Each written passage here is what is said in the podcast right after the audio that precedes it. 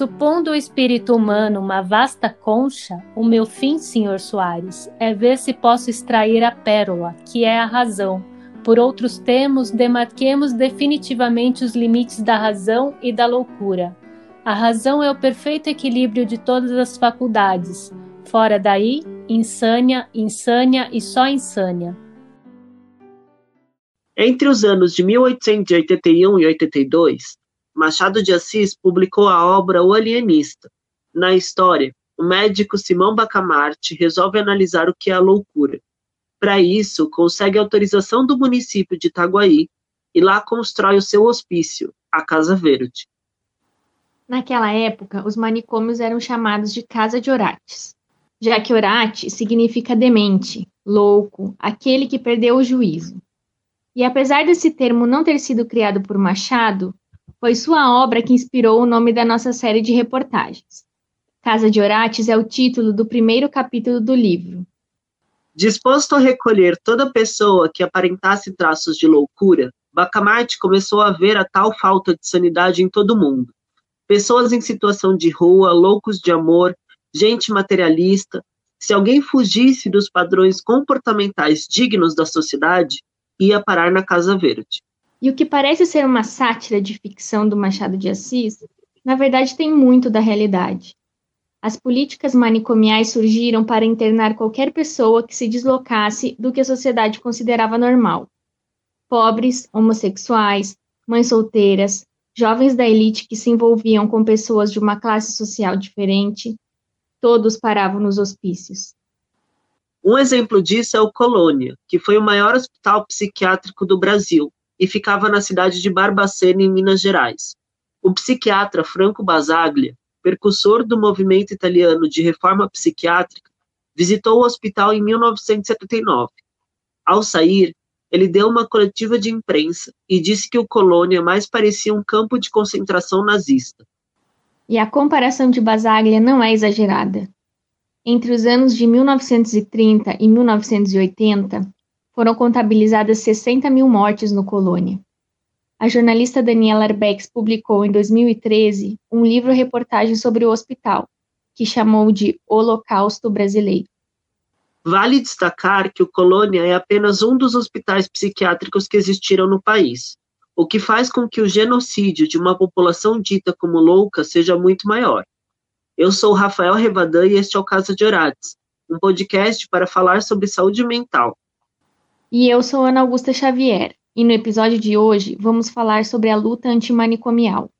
E porque hoje, 50 anos depois das primeiras denúncias, ainda tem gente defendendo a internação compulsória como principal tratamento mental. Você está ouvindo Oxigênio.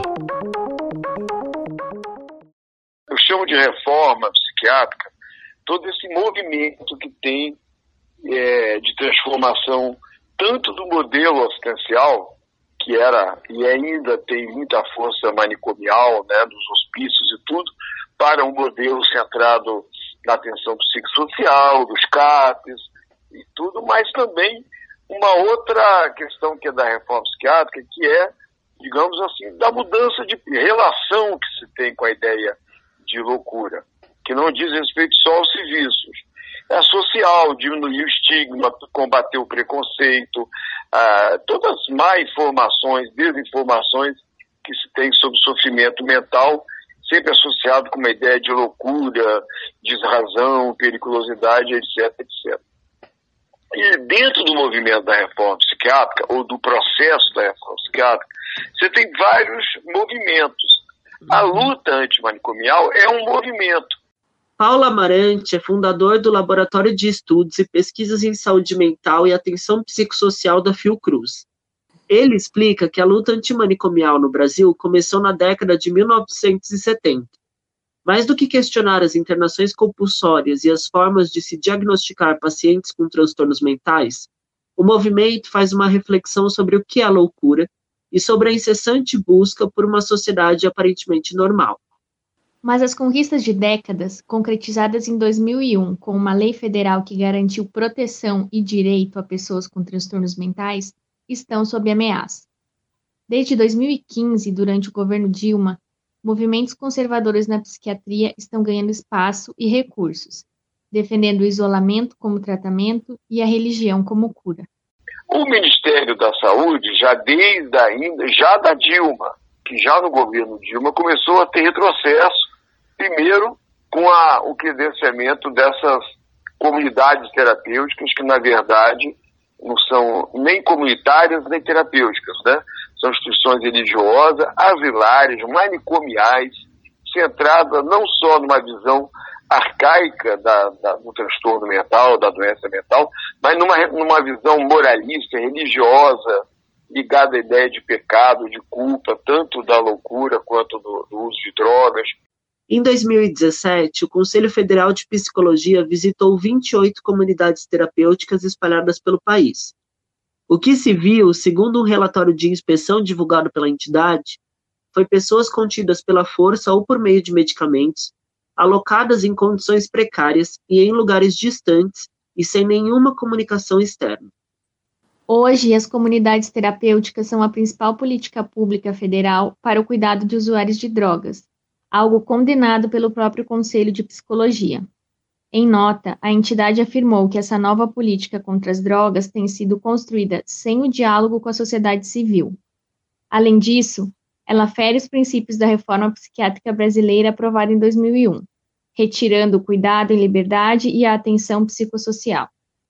Um levantamento realizado em julho de 2020 pela agência pública mostrou que as comunidades terapêuticas cristãs receberam quase 70% dos recursos enviados pelo Ministério da Cidadania a essas entidades no primeiro ano do governo Bolsonaro. Foram aproximadamente 150 milhões de reais em repasses a 487 instituições contratadas para oferecer tratamento aos usuários de drogas. Esse levantamento foi feito com base no cruzamento de dados do Mapa Geral das Comunidades Terapêuticas, realizado pelo próprio Ministério, e informações disponibilizadas nos sites e canais oficiais das entidades. Mas por que a legislação aprovada em 2001 é tão importante?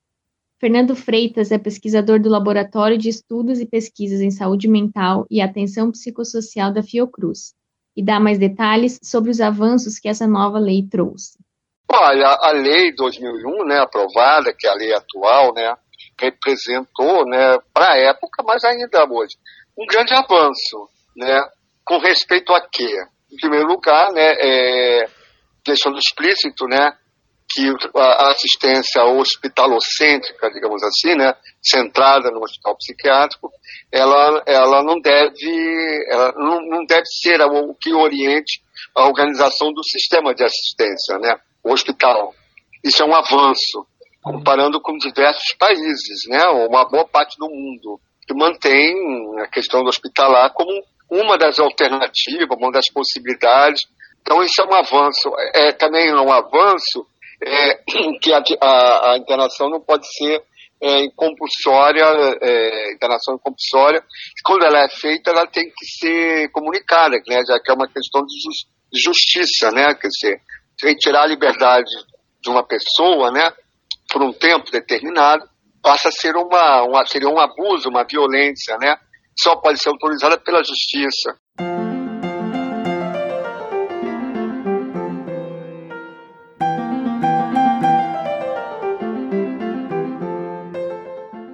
O terror acentuou-se. Não se sabia já quem estava são, nem quem estava doido. As mulheres, quando os maridos safam, mandavam acender uma lamparina a Nossa Senhora. E nem todos os maridos eram valorosos. Alguns não andavam fora sem um ou dois capangas. Positivamente, o terror. Daí em diante, foi uma coleta desenfreada. Um homem não podia dar nascença ou curso à mais simples mentira do mundo que não fosse logo metido na Casa Verde. Tudo era loucura. Os cultores de enigmas, os fabricantes de charadas, de anagramas, os maldizentes, os curiosos da vida alheia, ninguém escapava aos emissários do alienista. Outra polêmica envolvendo as comunidades terapêuticas é que, se hoje elas estão integradas principalmente como tratamento contra álcool e drogas, ao serem consideradas alternativas aos procedimentos psicossociais, elas podem aparecer como cura para outros transtornos mentais. E o pior, elas podem ditar o que é doença ou não. e o que deve ser tratado. Com a ajuda da psiquiatria, comportamentos que fogem da visão conservadora de moral e bons costumes ganham novamente atributos de doença. E aí ficamos mais próximos da narrativa de Machado de Assis, como explica o Fernando Freitas. A gente está vivendo né, uma cultura né, no Brasil, mas também podemos dizer mundial, globalizada, um momento de um profunda, vamos dizer assim, conservadorismo, né, uma tendência a, a ideias né, e ações conservadoras e uma série de direitos sociais, etc., conquistados aí nas últimas décadas sendo negados né, e retrocedidos. Então, é, a psiquiatria ela sempre teve como, é, como uma das vocações, digamos, institucionais dela, dessa história, de ser um instrumento de controle, né? Um controle, um instrumento de ordem. Isso vinha sendo questionado nos anos 60, né, 70, até se chamou de movimento de antipsiquiatria, mas é um momento que existe um, uma tendência muito forte conservadora, né, a psiquiatria ela entra como, como um, um, forte né, aliado desse conservadorismo, né, porque justifica-se cientificamente dizendo, por exemplo, que é, a é, questão sexual passa a ser de novo transtorno sexual, né, como foi no passado, né, que era condenada a homossexualidade, rebeliões sociais, ser chamadas de transtorno, sei lá, de depressão, de psicose, e por aí vai, né? Então não há a menor dúvida que, que esse, esse contexto que a gente está vivendo, conservador, é, a psiquiatria ela é uma forte aliada para isso. A gente está vivendo um retrocesso, é bem uma metáfora do Machado de Assis, de um alienista, né? Isso, do alienista, exatamente, Rafael. exatamente. É, é, historicamente sempre é, é, então, há momentos de, de, de, de fortes oscilações, né, de, vai desde, como é isso que você está falando, né, do alienista, Casa Verde, né, doutor Bacamarte, né? e colocar todo mundo dentro da, do asilo. Isso nós já tivemos um momento fortemente é, de jogar o máximo possível de pessoas fora da ordem, né? Dentro dos hospitais psiquiátricos, a gente já passou por isso, né? No Brasil e fora. Mas no Brasil, sempre as coisas assim são muito fortes, essas coisas negativas, né? Para o nosso tipo de, sei lá, de sociedade, cultura, uma ex-colônia, né? Uma sociedade escravagista, né, que tem nem um século, sei lá, menos, mais ou menos um século que a escravidão acabou, enfim, uma série de características que fazem com que as coisas aqui ficam sempre mais muito singulares, né? Mas é, então, já teve um período que, por exemplo, na época da ditadura, né, a, a, a psiquiatria era usada para presos políticos, né? São notórios os nomes, né? Desde um Raul Seixas, Paulo Coelho, que não eram nem, nem subversivos, conversivos, luta armada, né? Mas pela música. E depois parou, né? Deixou, um, graças né, a todas as lutas sociais, uma mudança disso. Mas agora volta. Volta com muita intensidade.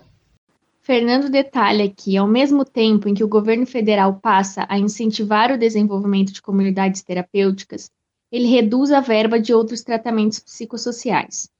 E se analisarmos as medidas governamentais, ele tem razão. Como já comentamos aqui no episódio, tudo começou em 2015 com o governo Dilma, quando houve a regulamentação das comunidades terapêuticas. Já no governo Temer, que foi de 2016 a 2018, as medidas de regressão das políticas de saúde mental continuaram, como a diminuição de recursos direcionados aos Centros de Atenção Psicossocial, os CAPs, o aumento de financiamento das comunidades terapêuticas e de manicômios psiquiátricos tradicionais, além da redução dos espaços de participação social, onde os movimentos pela luta antimanicomial atuavam. A entrada do governo Bolsonaro em 2019 expandiu as políticas iniciadas com Michel Temer, já que parte da equipe envolvida com o Ministério da Saúde e com as políticas de saúde mental hoje é a mesma da gestão anterior. Os cortes orçamentários foram intensificados e os investimentos em comunidades terapêuticas também. Além disso, o isolamento como tratamento mental se tornou mais frequente. Uma das medidas mais problemáticas do governo Bolsonaro foi a norma técnica número 11, publicada em janeiro de 2019 pelo Ministério da Saúde e que, de forma geral, favorece o surgimento e a expansão de hospitais psiquiátricos. Para se ter uma ideia, a política anterior era diminuir o pagamento de leitos nos hospitais para que os empresários investissem nos CAPs.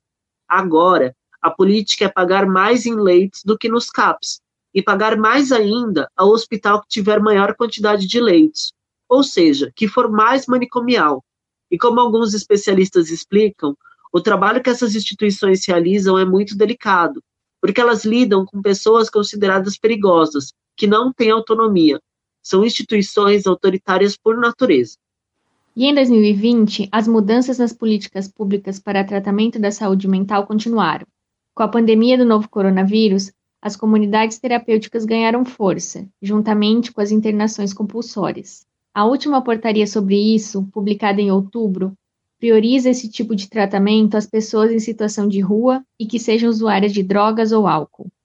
A Associação Brasileira de Saúde Mental, a Abrasme, realizou um memorial sobre os retrocessos no cuidado e tratamento de saúde mental e drogas no Brasil. Em nota, a entidade explicou que o país tem passado, nos últimos quatro anos, por um desmonte das políticas públicas de saúde mental, álcool e outras drogas, Políticas essas que encabeçaram a promoção do cuidado em liberdade e a luta pelos direitos humanos. A entidade também critica a imposição da Emenda Constitucional número 95, de 2016, mais conhecida como a PEC do teto de gastos, que teve efeito direto no financiamento do SUS. Só em 2019, a saúde pública perdeu 17,6 bilhões de reais e a estimativa para 2020 é de uma perda de 4,9 bilhões o que totaliza 22 bilhões e meio a menos em apenas três anos de vigência. E essa PEC ainda tem mais 17 anos pela frente.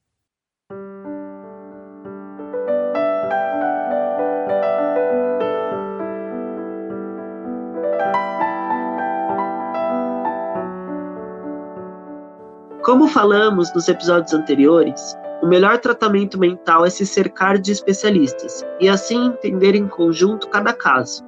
E mesmo que cada diagnóstico exija um tratamento diferente, esse tratamento precisa ser humanizado. Como afirma o pesquisador Paulo Amarante, essa é a principal reivindicação da luta antimanicomial. Então é isso, o Ministério da Saúde está estimulando uma política em que centra na ideia de doença e não do sujeito. Né? E no caso do, do, do, da questão psiquiátrica, mental, antimanicomial, nós temos que pensar no sujeito. Você não faz uma mudança de comportamento se você não é, tiver a adesão da pessoa. A pessoa que quer parar de fumar, ou quer diminuir o sarro, ou quer parar de tomar uma droga, ela quer mudar a sua forma de ser, Então, isso que o movimento antimanicomial, a ideia é você transformar o sujeito com ele, a partir dele. Não que seja um remédio que você toma e o cara fica, aí sim fica alegre, sociável, feliz. Isso é uma fantasia, né? Na medida que você acaba com essa visão, diz, não, saúde mental é doença mental. Tratamento é remédio, consulta no ambulatório, é internação psiquiátrica, você vai acabando com tudo isso que se conseguiu fazer, né, andando para trás. É, o paciente sair assim, internado no, é, no hospital, é, o custo de dois mil reais ao mês. Começamos a fazer, tira cinco pacientes, tira esse dinheiro de lá, vamos alugar uma casa em Campinas, em Souza, vamos alugar uma casa aqui no Rio, botamos mais uma, uma pessoa para trabalhar como uma cuidadora, tipo uma pegada. Os 10 mil reais administra uma casa dessa sobra e as pessoas viram pessoas da, da cidade. Tem vários vídeos aí em São Paulo de pessoas que eram moradores de manicômios que moram é, na cidade, estão trabalhando, estão fazendo, muitas casaram. Você encontra com elas sem saber que elas eram internadas longos anos no manicômio, você não tem qualquer noção. É uma pessoa como outra qualquer. Então, é uma mudança de história da, das vidas das pessoas. Isso que é o movimento antimanicomial, entendeu? É essa transformação de toda uma relação social que se tinha com a ideia de, de doença mental. a pessoa tinha um, um diagnóstico, então é perigosa, é incapaz, é irresponsável, vão botar no manicômio, e aí o resto o próprio manicômio se encarregava de fazer.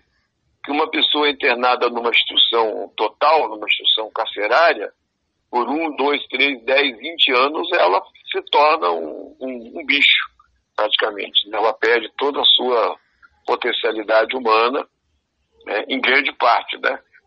Para o especialista, os retrocessos em saúde mental são uma questão política, decididos pela visão de quem está no poder. E essa visão conservadora ganha força se apropriando de forma distorcida da psiquiatria. Mas esse cenário precisa ser combatido. Então, nós estamos lutando é por quê? Por democracia. Então, chamar a questão democrática na área da, da saúde. Dizer, nós precisamos de serviço, de escolas, de serviço de saúde, que sejam democráticos. O que é democracia nesse caso? As pessoas sejam ouvidas, sejam atendidas, sejam cuidadas como pessoas, não como só doente, ou como uma perna, um coração que está ruim, um rim, um fígado, mas como pessoas, né? que elas precisam não só de um remédio, de, um, de, um, de uma cirurgia, elas precisam de ser cuidadas, orientadas, porque na saúde mental é importante você começar a lidar com uma pessoa em, em, em relação democrática, quer dizer, não é porque ela é doente que ela tem que ser excluída, seja porque é louco, é, é tuberculoso, é canceroso, né, representa um meio, um mal ao meio, eu vou retirá-la do nosso meio, não.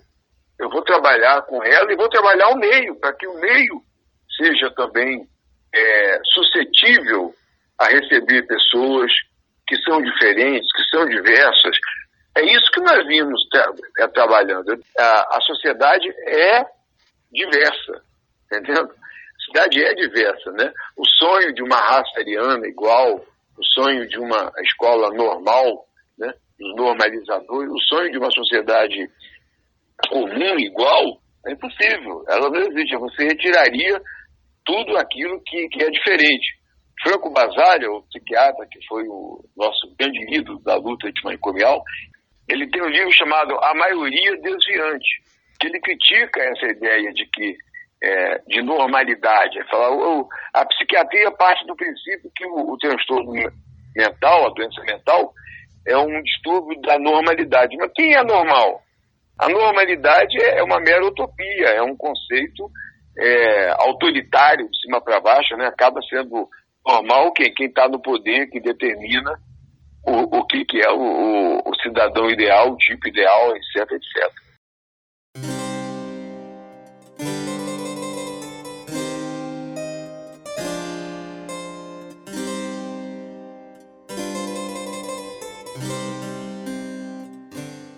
Chegado a esta conclusão, o ilustre alienista teve duas sensações contrárias, uma de gozo, outra de abatimento.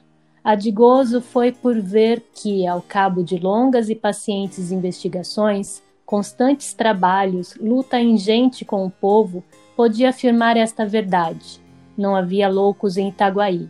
Itaguaí não possuía um só mentecapto. Era decisivo. Simão Bacamarte curvou a cabeça juntamente alegre e triste, e ainda mais alegre do que triste. Ato contínuo, recolheu-se à Casa Verde. Em vão a mulher e os amigos lhe disseram que ficasse, que estava perfeitamente são e equilibrado. Nem rogos, nem sugestões, nem lágrimas o detiveram um só instante. Mas o ilustre médico, com os olhos acesos da convicção científica, trancou os ouvidos à saudade da mulher e brandamente a repeliu. Fechada a porta da Casa Verde, entregou-se ao estudo e à cura de si mesmo. Dizem os cronistas que ele morreu dali a 17 meses no mesmo estado em que entrou, sem ter podido alcançar nada. Alguns chegam ao ponto de conjecturar que nunca houve outro louco além dele em Itaguaí.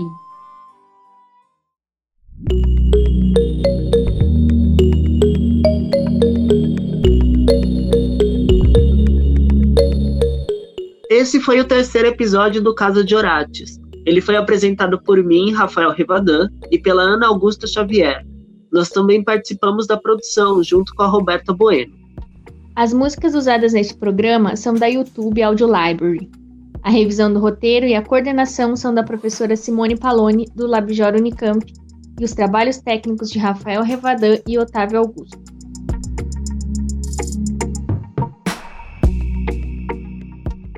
Este episódio contou com trechos da obra O Alienista, de Machado de Assis, narrados pela Roberta Bueno. Os links para a obra completa e para as normas e os documentos que mencionamos estão na descrição do programa. Você também pode nos acompanhar nas redes sociais. Estamos no Facebook, facebook.com.br Oxigênio Notícias, tudo junto sem acento, e no Instagram e no Twitter. Basta procurar por Oxigênio Podcast. E você pode deixar a sua opinião sobre este episódio comentando na plataforma de streaming que utiliza. Até a próxima!